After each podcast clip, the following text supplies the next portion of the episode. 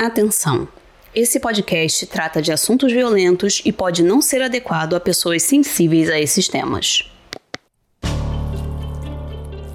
Uma mulher dedicada ao cuidado de pessoas doentes, tão boa que era considerada um anjo.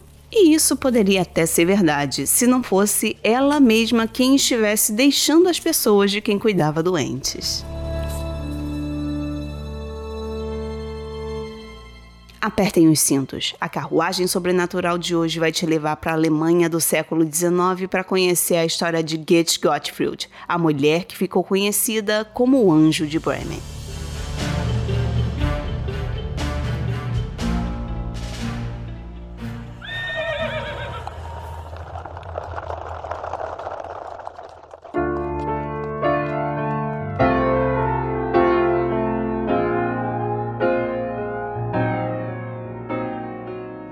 Goethe Gottfried foi uma assassina em série alemã do século XIX que tinha um prazer sádico não apenas em matar suas vítimas, como também em ficar ali fingindo que estava cuidando delas enquanto elas trilhavam uma jornada lenta e dolorosa para a morte.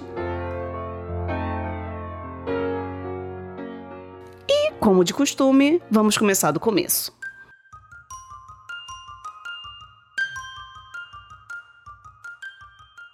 Gesina Margaret Tin veio de uma família pobre em que seu pai era alfaiate e a sua mãe costureira. Ela nasceu na cidade de Bremen em março de 1785 e todo mundo a chamava de Goethe, que é meio que uma forma abreviada de Gesina e um apelido muito comum. Bom, a Goethe tinha também um irmão gêmeo, o Johann, que era o preferido dos pais. Aquela coisa de relações familiares nada saudáveis para dar aquela apimentada na criação da pessoa, né? E ela seguiu o que era bem normal daquela época e ainda muito nova se casou. Os seus pais tinham conseguido um pretendente de muitas posses para ela, o que surpreendeu a todo mundo. E assim, em 1806, com 21 anos, Goethe subiu ao altar com Johann Mittenberg, um comerciante rico.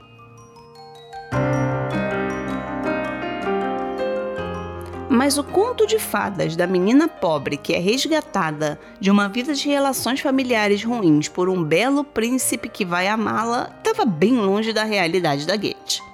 Isso porque o Johann era um péssimo marido, para dizer o mínimo, né? Ele estava sempre mais interessado em beber e em frequentar bordéis do que em ficar com a esposa. Além disso, quando ele chegava em casa bêbado, muitas vezes ele brigava com ela e batia na Goethe. Então, essa era a vida do Johann: bebedeiras, prostitutas e violência doméstica. Ainda assim, o casamento durou oito anos e eles tiveram três filhos. Obviamente que dinheiro não dá em árvore e com os gastos constantes do Johann, ele torrou toda a herança que tinha recebido dos pais até ficar sem nenhum centavo. Aí a Goethe resolveu agir. Nessa época, havia um produto muito conhecido que era chamada a manteiga de rato, que era uma mistura de arsênico e gordura, usada para matar ratos, baratas e outros seres indesejáveis. Já deu para perceber onde a coisa vai chegar, né? Tendo em vista que o Johann era uma criatura altamente indesejável, a Goethe pensou: hum, por que não? Em 1813, quando Johann Mittenberg ficou doente, as pessoas ao redor nem ficaram assim tão surpresas dada a vida nada saudável que ele levava. Mas as pessoas também ficaram surpresas foi com o carinho com que a Goethe cuidava de um marido que tinha sido tão ruim para ela. Sem saber que a Goethe estava envenenando lentamente o marido, todo mundo achava comovente a dedicação dela. E foi assim que ela ganhou o apelido de O Anjo de Bremen.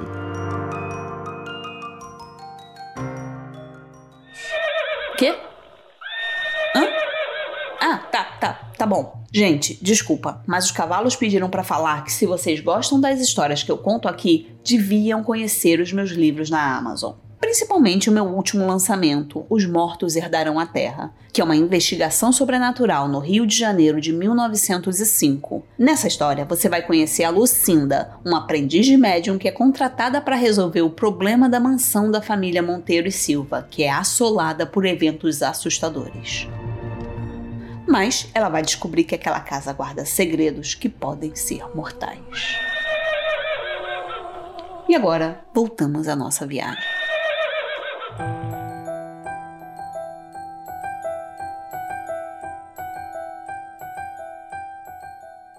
Depois da morte do Johann, a Goethe não ficou sozinha por muito tempo. Na verdade, ela rapidamente ficou próxima de Michael Gottfried, que era um comerciante de vinhos e um antigo amigo do Johann.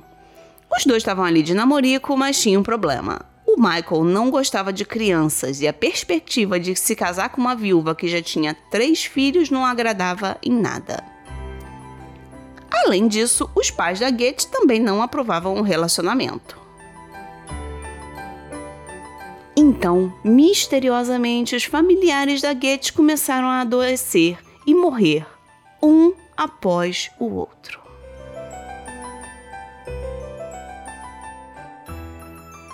Em maio de 1815, morreram a mãe dela e a filha mais nova, a Johanna.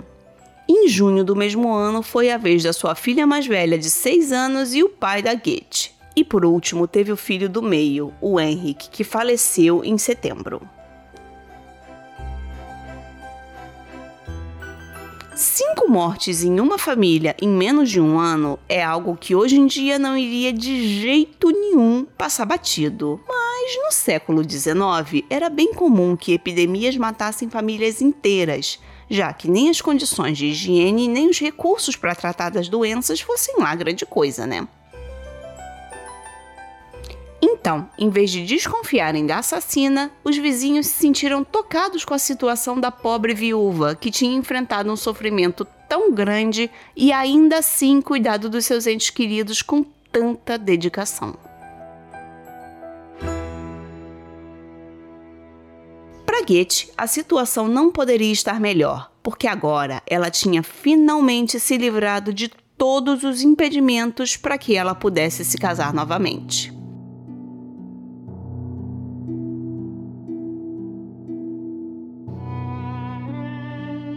Foi assim que ela se tornou Goethe Gottfried, com o sobrenome do seu novo marido. Tudo ia muito bem. A Goethe estava feliz da vida que tinha conseguido se livrar de toda a sua família e estava vivendo bem com Michael. Até que, em 1816, ela recebeu uma visita inesperada.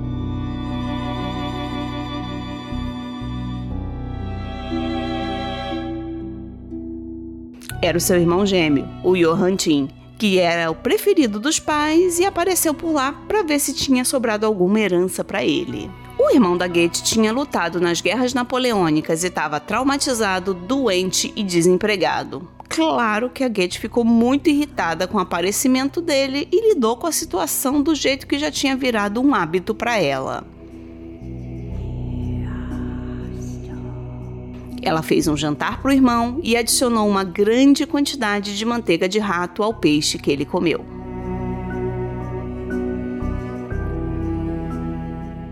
Bom, agora vou aproveitar para falar um pouquinho aqui sobre o arsênico e sobre como a substância atua no corpo humano. O arsênico foi por muito tempo utilizado para envenenamentos, principalmente por ser uma substância sem sabor e que tem os sintomas muito similares à intoxicação alimentar, à cólera ou à disenteria, que eram doenças bem comuns no século XIX, né? E também o arsênico é um veneno cumulativo. Os níveis da substância aumentam gradualmente dentro do corpo da vítima até se tornar fatais.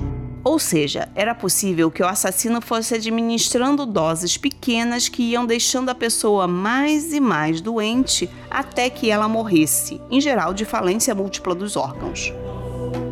Somando tudo isso ao fato de que era muito fácil comprar arsênico, já que a substância era vendida sem controle nenhum em qualquer farmácia, ele se tornou o veneno mais utilizado do século XIX, tanto que o arsênico era comumente chamado de o pó da herança.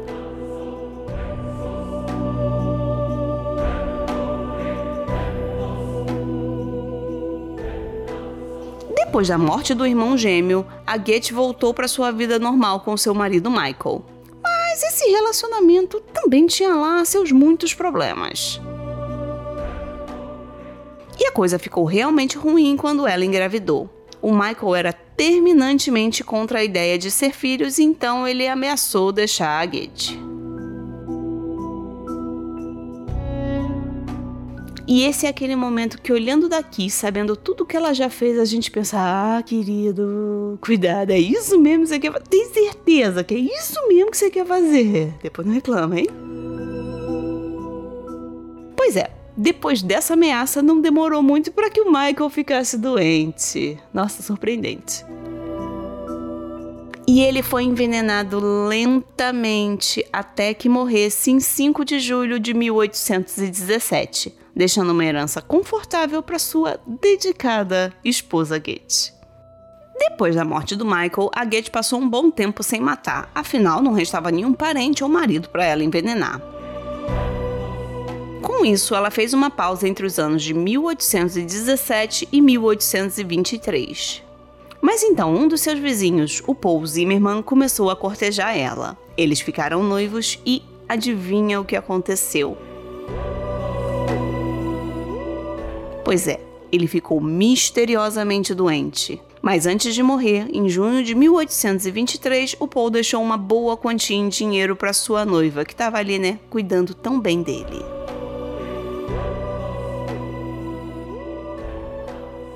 Tempo passou e, mesmo depois de ter acumulado a herança de tanta gente, a Goethe estava ficando sem dinheiro. Quando ela percebeu que estava ficando com dificuldades em manter a casa que tinha herdado do seu segundo marido, o Michael Gottfried, ela resolveu vender o imóvel. Mas, para garantir que ela teria um lugar para morar, a Goethe fez um acordo com o comprador. Ela daria um desconto no valor da venda e, em troca, ficaria na casa em um quartinho separado, como se ela fosse meio que uma inquilina da família. O comprador era um fabricante de rodas chamado Johann Humph. Sim, parece que para cada lado que a gente olha nessa história tem um cara chamado Johann. Então, eu vou chamar o comprador da casa da Goethe pelo sobrenome para tentar não confundir.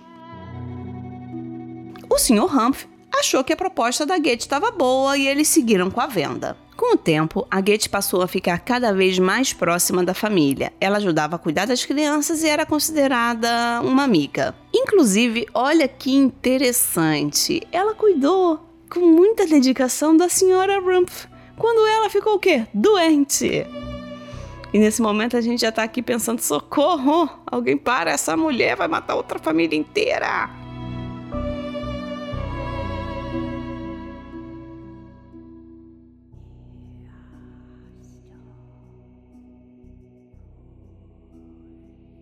Depois da morte da senhora Rump, em dezembro de 1826, o marido dela ficou desconfiado. Mas ele não tinha nenhuma evidência de que suas suspeitas tivessem fundamento, além do fato de que a Goethe parecia ser a pessoa mais extremamente azarada, né?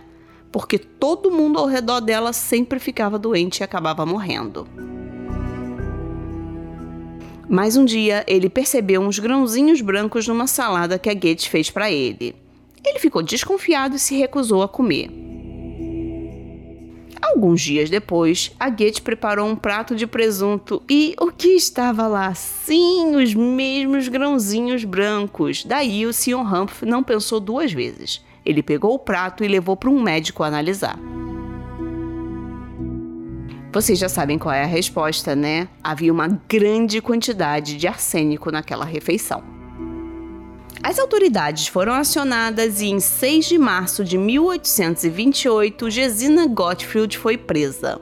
Ela permaneceu detida por três anos em uma cela no porão da prefeitura de Bremen, que era uma acomodação de condições relativamente confortáveis para a época. Ela era regularmente interrogada pelo juiz de investigação, que sentiu pena da acusada e se mostrou comovido com a situação da Goethe e a tratou muito bem. Ou seja, mais um enganado pelo anjo de Bremen. Ele chegou até a se desculpar pelo fato de ter sido muito duro com ela no momento da prisão e disse que estava apenas cumprindo seu dever no cargo de juiz de investigação. Tudo isso mostra como a Goethe tinha uma aparência bondosa e um talento único para manipular o sentimento das pessoas. Mas nada disso adiantou. No tribunal ficou provado que a Gates tinha assassinado 16 pessoas, mas ela mesma admitiu que foram pelo menos 30. E a sentença foi o que todo mundo esperava. A Gates foi condenada à morte. Assim, em 21 de abril de 1831 foi montado um palanque coberto com panos pretos na praça. O povo se aglomerou para assistir, porque nessa época as execuções públicas eram tipo um evento de entretenimento, né? Eles sempre lotavam.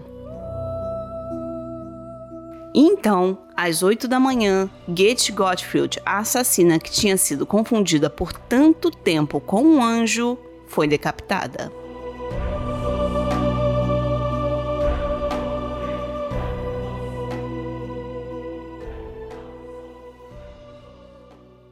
E agora, uma pausa para nossa leitura sobrenatural. A indicação de um livro para você que gosta dos temas sombrios desse podcast. A indicação de hoje é Veneno, o Anjo de Bremen, uma graphic novel de true crime que conta a história de Gate Gottfried e seus assassinatos.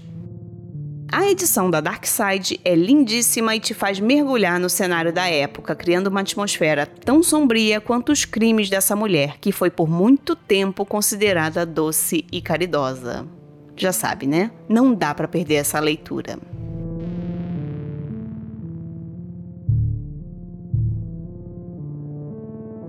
E agora voltamos para nossa viagem.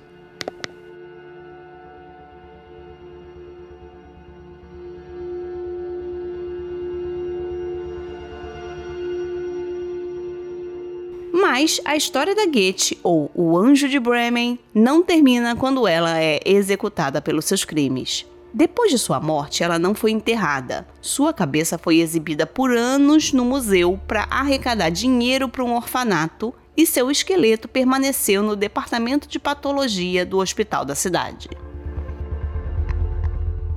Além disso, após a decapitação foram feitas máscaras mortuárias com a cabeça dela. As máscaras mortuárias eram moldes feitos de cera ou de gesso. E quando se tratava de criminosos, esses moldes eram utilizados para estudar a fisionomia deles, uma prática muito comum na época em que se acreditava que era possível identificar o caráter de uma pessoa de acordo com o formato do seu crânio.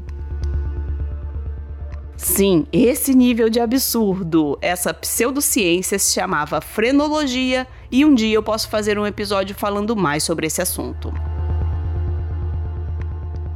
Anos mais tarde, durante a Segunda Guerra Mundial, os restos mortais da Goethe e as máscaras mortuárias dela foram destruídos em um bombardeio que atingiu a cidade. Mas ainda assim, a cidade guarda até hoje uma lembrança da sua maior envenenadora, isso porque a morte da Goethe Gottfried marcou a última execução pública de Bremen. Então foi colocada uma pedra preta no chão da praça, marcando o local da execução da serial killer. E se criou uma tradição pra lá de estranha, em que ainda hoje os residentes e turistas de Bremen, quando passam no local, cospem na pedra para expressar o seu desprezo por essa envenenadora que um dia foi chamada de anjo.